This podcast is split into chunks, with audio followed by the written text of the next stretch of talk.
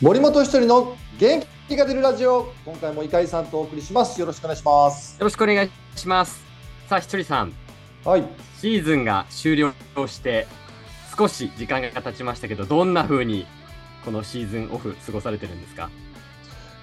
どんな風にですかいやまあ普通にチームの秋季練習に参加してます、そうか。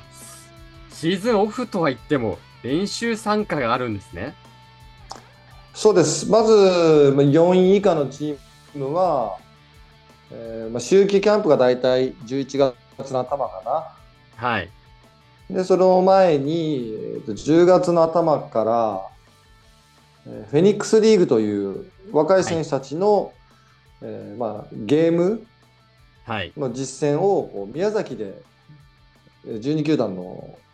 が集まって、まあ、いろいろ他のリーグとかもいますけど、はい。韓国から今年は来たり、えーアイランドリーグとか、まあ、いろいろ独立リーグとか来たりしてるんですけど、まあ、そこはでいまずは若い選手たちはゲーム、今やってます、10月。うん。で、その間そこに全員はいけないんだよね。全員試合出る出れないんで、はい。えーまあ、ベテランは自分で自主トレしてるメンバーもいますけど、若い選手だけど、フェニックスリーグに行かない選手が、まあ、ファイターズで言ったら鎌ヶ谷で周期練習はい。を10月中行って、11月、えーまあ、キャンプという形ですね。全然休めないじゃないですか。休めないですよ、全然。まだ、だから周期キャンプ終わって、はい。まあ、一通り終わるかなという感じですね。ああ、そうなんですね。ういやなんか少しあのリラックスされる時間あるのかなと思ってたんですけど、X なんかでね、ゴルフの試合初観戦してきましたみたいなはいはいだったんで、少しでもなんかリラックスされてるのかなと思ったんですけど、そうはいかないんですね。いやまあ練習はずっとやってますけど、はい、こうリラックスっていうのはもうその一軍のこれよく言われてるんですけどファームの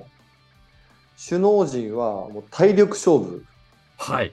要はもう暑い時期とかでもデーゲームでが多くってうん、本当に暑い中ただまあ勝ち負けというのは育成も絡んでくるのでまあそのそこまで意識しなくてもいいとはい、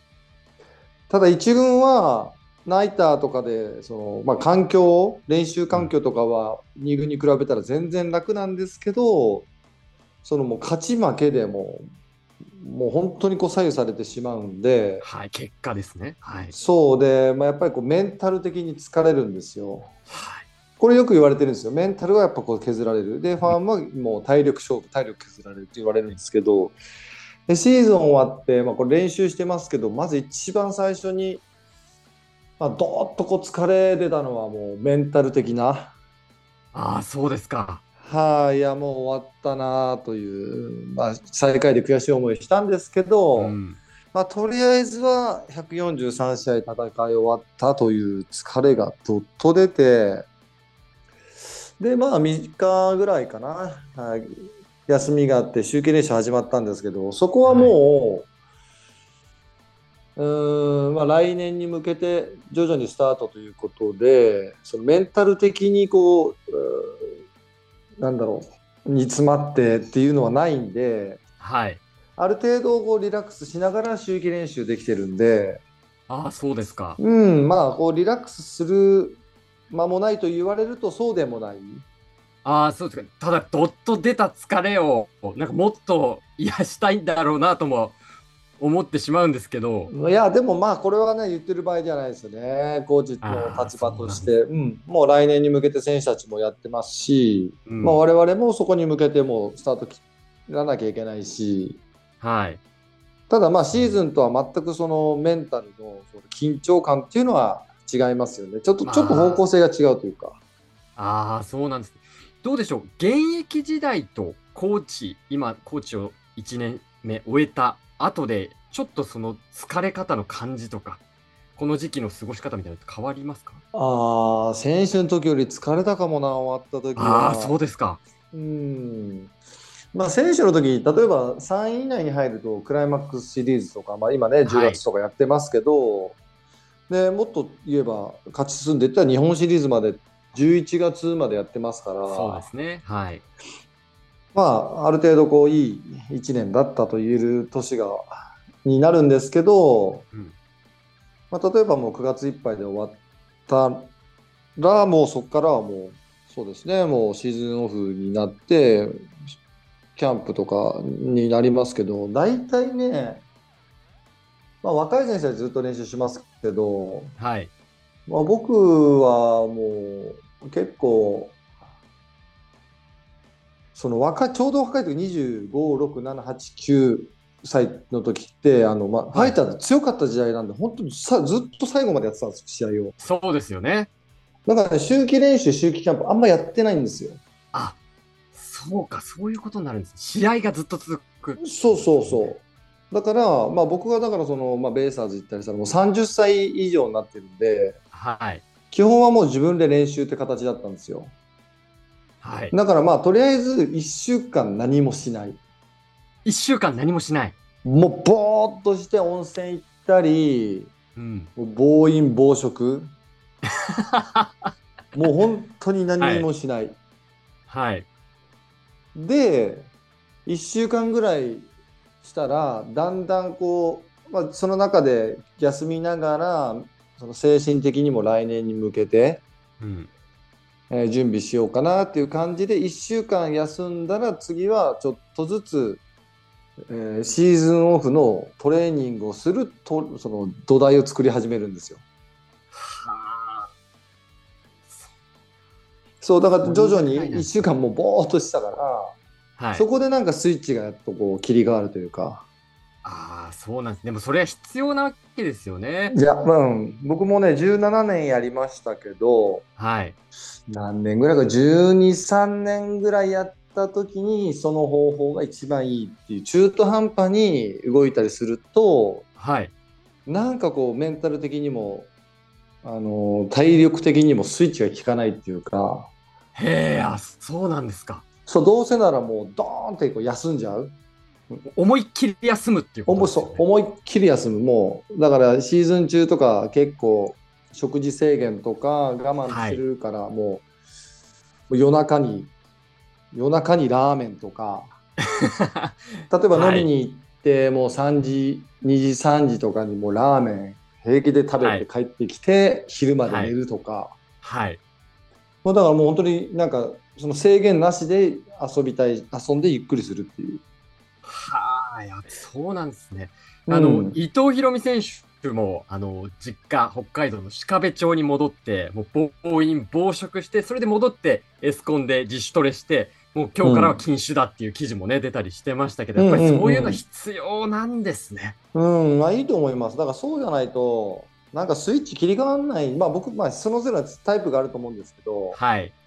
僕はもう結局最後はそれが一番いい切り替えのオフの入り方だなと思って、そこからだからトレーニングを、まあシーズンオフのトレーニングって過酷ですからね。